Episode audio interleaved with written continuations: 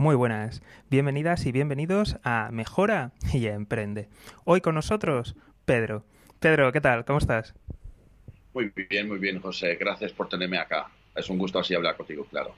Gracias a ti por, por venir y abrir hueco en, en tus vacaciones, que te lo agradezco muchísimo. Pedro, para quien no te conozca, ¿quién eres? Bien, para quien no me conozca, yo soy un, um, un CEO que, que estuvo, estoy en, la, en lo en los centros de influencer marketing, los centros de, de, SaaS, ha empezado con Falcon Social, que era una startup danesa. Cuando tenía 23 años, Falcon, como todos lo saben, ha, ha quedado un monstruo así global. Uh, se ha sido vendida, claro, para Cision. Uh, y después me ha pensado como lo que voy a hacer después.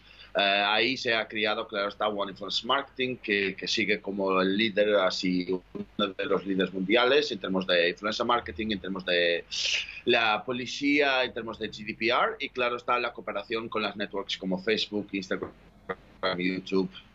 Y claro, está, trabajamos con empresas globales como Maui Gym, New Balance y claro, está uh, Oil. Genial. ¿Algún proyecto nuevo, menos conocido que quieras presentarnos aquí?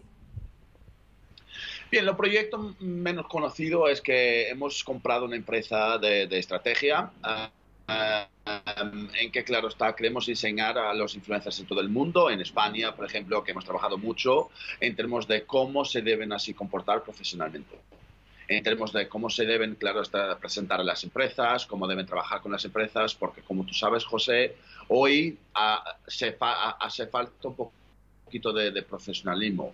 Entonces queremos así con este proyecto nuevo, así a, a poner los influencers como trabajadores profesionales y trabajadores que saben lo que están haciendo. Genial. Pedro, me gustaría preguntarte por el futuro del influencer marketing. ¿Por dónde crees que, que vamos? ¿Qué crees que va a pasar? Bien, lo futuro puede ir en, en dos tipos diversos. Uno, que, que, los influencers así globales, los macro influencers, como le llamas, se van un poquito así a, desaparecer, porque no se llegan a ser influencers más, se llegan a ser celebridades. Entonces, claro, está lo... Sí, perdona que te interrumpa. Para que quede claro, eh, eh, influencer global, ¿en qué cifra nos estamos moviendo? Se está moviendo como de 250 cuenta cuatro tipos de influencers que son de, cinco, de, de 1000 a 5000 son los medianos, que son de 25.000 a 250.000 y después de 250.000 tienes los macros. Los macros en los futuros se van a pasar, como te ves mucho ahora, por ejemplo, se pasan a ser actores de Netflix, se pasan a ser presentadores de televisión, se pasa un poquito por celebridades más. Entonces, ese tipo de influencers no van a ser lo fuerte de los mercados en el futuro. Los mercados de lo futuro, claro está, va a ser los microinfluencers. ¿Por qué? Porque, claro está, tienen, han conseguido su, um, sus fans, porque a sus fans les, les gusta lo que están hablando. Entonces, las marcas están mucho más apostando en los microinfluencers. Entonces, esto es la tendencia de lo futuro.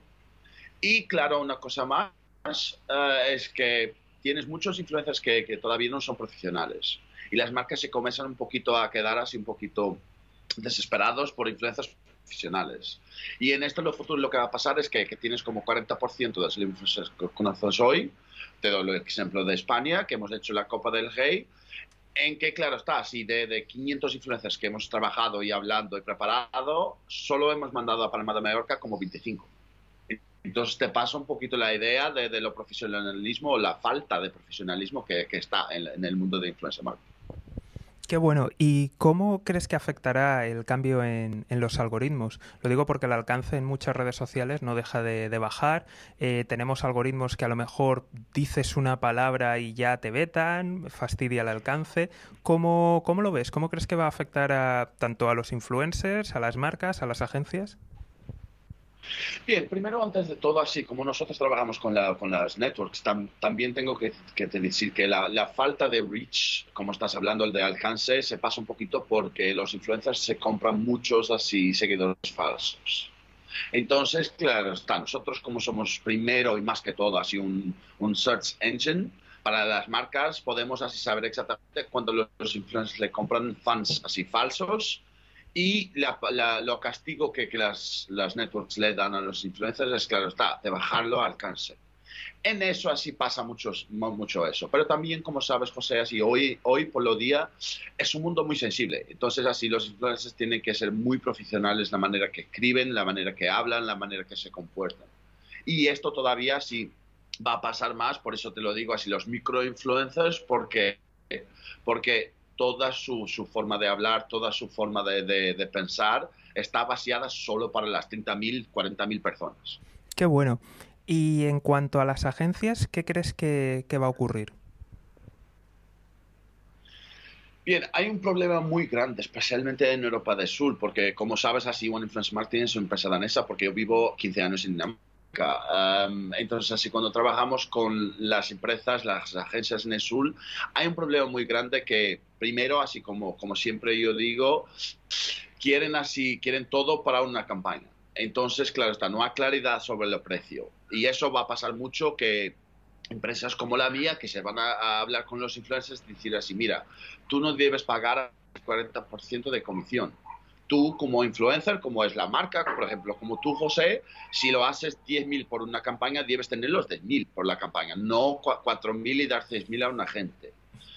Y eso pasa mucho así en Europa del Sur y eso estamos trabajando muchísimo, por eso así he abierto mi, mi, oficina acá en Portugal y voy a abrir también así en Italia para que pueda así combinar todo en términos de, instruir y, claro, está educar a los influencers. Muchas de las agencias, por ejemplo, con COVID, se han cerrado. Entonces te pasas como teniendo de 500, 600 agencias para influencer marketing que tenían dos, tres influencers para, claro, esta cosa como 45, así, eh, agencias que son más profesionales, que son más para lo futuro y que piensan más en los influencers. En esta parte va a ser un poquito como Airbnb, en que los influencers se, van a poder hacer todo él solos. Entonces imagínate así tener los clientes veniendo a ti diciendo así, José, quiero trabajar contigo, aquí está todo lo briefing, aquí está cuánto quiero pagar. Y claro, está, le vamos a cortar así la parte de las agencias. Hay agencias que todavía son muy buenas y que van siguiendo y que van línea entre los profesionales y como yo los llamo, los, los amadores. Y esos amadores se van a desaparecer. Qué bueno, eh, entiendo por tus palabras, tampoco te quiero poner en un compromiso, pero me da la sensación que al final eh, tu empresa quiere ser una empresa de tecnología, básicamente, y resolver el pain con, con tecnología, ¿es así? Bien, nosotros somos los líderes de tecnología, por eso somos los únicos parceros con la Networks. Pero así, sabes, cuando, cuando te doy así un software, pero no sabes trabajar con el software, por eso así tenemos la parte más estrategia.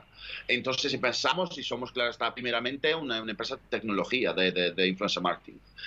Pero después, como había mucho la necesidad, teníamos marcas globales, por ejemplo, como SodaStream, que nos decía, bien, los software es fantástico, pero yo no sé trabajar. Entonces te quedas un poquito como, lo, tienes un cliente que, que trabaja con 5% de la plataforma. Entonces, después, claro está, por eso así hemos comprado, por ejemplo, las dos agencias de estrategia, una en LA y una en Portugal, para podemos así crecer y claro está, así demostrar a los clientes cómo trabajar, dar auxilio, pero también la parte de influencers, cómo hacer un invoice. Y esto parece muy básico, pero muchos influencers todavía no saben si quieren lo que es los VAT number, los CSV number, porque tienen que pagar impuestos. Entonces, así tenemos que educar los influencers y las marcas también, para que no haya problemas en el futuro, para que toda la gente así se tenga una experiencia muy, muy buena. Qué bueno. Me gustaría consultarte eh, cuál es tu opinión de la Creator Economy y un poco, yo te, te, te lo comento porque veo que, que, se habla mucho, pero realmente eh, veo los top que realmente se lo llevan todo y salvo algunos influencers de verticales muy concretos, lo veo muy poco desarrollado mm. y veo que hay una desigualdad enorme. Entonces, ¿cómo eso al final se va a crear un, un tejido real o si crees que eso va a ocurrir? Bien, para empezar así, los influencers de top se elevan todo. Así, voy a dividir esto por, las partes, ¿verdad? Uh, la, mi respuesta, sí. Sí, es verdad, porque las marcas no conocen todos los influencers. Por ejemplo, por ejemplo yo te digo que en España existe como 135.840 influencers. Las marcas no conocen ni siquiera si mil personas, mil influencers. Se, se conocen los hubbies de la vida, las martas de la vida, las gavis de la vida, porque esos son los top, los que se conocen. Entonces, así por eso así damos, claro está, así la, parte de software. Eso va a pasar más y más, porque las marcas no tienen eh, siempre así lo, presupuesto para pagar así para un Jubios, por ejemplo. Mientras que es muy bueno, pero claro está, así con su fama, con su número de seguidores, va a tener así un, grupo que se entiendan exactamente los números de influencers que existe, por ejemplo, en España en esa parte. O sea, va a cambiar muchísimo. Por eso yo te lo digo así, la, la, la referencia de siempre pegar los mismos va a cambiar muchísimo. En la segunda parte de la cuestión, también pasa un poquito por los influencers. Se profesionalizaren, se tiene, tener, por ejemplo, así un... Eh, esto ha sido campañas que he hecho, esto ha sido los resultados que tengo, esto, esto es mi demographics, por eso te quiero enviar. Tienes, pasa mucho que tienes influencers que tienen vergüenza porque solo tienen 80% de los seguidores en España, pero ni siquiera saben que la realidad esto es un, un, demographics de unicornio, esto es una cosa fantástica. Entonces, la educación de las dos partes es muy, muy necesaria. Qué bueno. Eh, me gustaría preguntarte por los nuevos influencers, ¿no? Digamos que ha habido unas oleadas de, influencers que, en cierta medida, ¿no? La gente o el público más desconocido puede pensar que son, pues bueno, eh, niños de papá, gente sin oficio ni beneficio, pero desde hace ya mucho tiempo, que no tiene por qué coincidir, que muchas veces no coincide, pero desde hace ya algún tiempo sí que estamos viendo a gente, ¿no? Por ejemplo, que hace divulgación científica y son periodistas. Estamos viendo a gente hablando de tecnología y son ingenieros. En resumen, gente que más que influencers son profesionales y después son influencers. ¿Qué consejos le, darías a estas personas en general de si esto les puede servir no solamente para encontrar trabajo o para hacer marca personal, sino crees que tienen por ahí algún, algún futuro? qué les recomendarías? y, a mí me encanta así cuando la persona primero es un profesional, después es un influencer. A mí me encanta eso, porque por ejemplo, nosotros trabajamos con marcas de, construcción, por ejemplo, te le doy un ejemplo, Stanley Black Decker, entonces es muy fantástico trabajar con alguien que sabe exactamente cómo trabajar. Y después la parte de influencer, así, yo sé montar una cocina, pero no sé si quiero hablar así un poquito por la cámara, no soy muy aguantado. En eso me encanta, por ejemplo, tienes la parte de Samsung, en que solo trabaja con ingenieros la manera como vas a hablar y vas a entender los teléfonos, los, cell phones, es exactamente muy, muy eh, preciso que puedas, claro, está, saber lo que estás hablando. Entonces, es marcas que trabajan mucho como nosotros le llamamos así, thought leaders, que es exactamente las personas que primero son profesionales en la parte y después son influencers, son celebridades. Y esto, esas personas se van a quedar así muy, muy especializadas en su propio medio. Entonces, en los futuros se van a, a creer, porque si tú sabes trabajar, si sabes hablar sobre los productos que estás vendiendo, la parte de ser influencer es la más fácil. Entonces, claro está muy, muy... Y también, si tienen claro está, un de los consejos que siempre doy, es que no necesitan de ser lo influencer todas las veces. A, lo mejor también puede ser la voz por detrás de la campaña, pueden ser exactamente así enseñar a los influencers cómo trabajar en su casa, en cómo hacer la campaña, porque la parte así de, de profesional lo saben ellos. Entonces puedes tener una división entre lo influencer que aparece en la cámara, que aparece, claro, está en la campaña, y lo profesional. Qué bueno. Eh, no me gustaría perder la oportunidad de, preguntarte en general por, por, el emprendimiento, ya no solamente por, por tu sector, sino ¿Cómo, ¿Cómo, lo ves? ¿Qué crees que, que, va a pasar? ¿Qué consejos le, le, darías tanto a la gente que quiere emprender, que a lo mejor quiere tener su influencia, marca personal? Eh, en fin, un poco de todo del futuro más abierto. Sí, claro, así yo he tenido mucho la suerte que mi primera empresa, claro está, se ha funcionado, así muy, muy, muy buena. Pero un consejo que doy a todos los emprendedores es que primero así hagan los productos, ni que sea los MVP, pero hagan los productos ustedes. Porque así, si, si vas con un, con un PDF, si vas con un PowerPoint para los inversores, así vas a perder está así mucho de tu empresa. Y después la la parte de hacer así, de dar así la respuesta, no, no va a ser solo de, de los CEO, no va a ser solo de los founders. Va a ser de los founders y claro está la persona que ha quitado así 50%. Yo le digo siempre que así más vale así tomar tres años, pero es tuyo, do que claro está tomar un año y medio, pero no es tuyo. Porque la idea lo has tenido todo. Con esto de todo, claro está así siempre así para todos los founders, y esto ha pasado por mis 10 años de profesional, encuentra las personas en que puedes confiar. En términos que ni todos los founders son buenos en términos de marketing, en términos de finanzas, en términos de operaciones, en términos de producto, en términos de ventas. Entonces, entienden lo, lo que es bueno por ejemplo, en mi parte, yo soy bueno en términos de desarrollar los negocios, en términos de expandir, en términos de, claro, está, tornar los negocios internacional, pero si me preguntas de, marketing, si me preguntas de finanzas, para eso tengo mis parceros. y eso es un poquito lo mejor que se pasa mucho con los fondos, es que quieren hacer todo. Y a lo demás, claro está, si trabaja en tu producto primero, porque tienes que ser lo mejor. Y lo mejor, cuando digo lo mejor, no es lo mejor en España, lo mejor en Portugal, lo mejor en Italia, lo mejor en Dinamarca, es lo mejor en términos globales porque ahí sí, ahí te vas a tener un futuro como empresa y claro está, si piensas siempre por qué estás haciendo esto.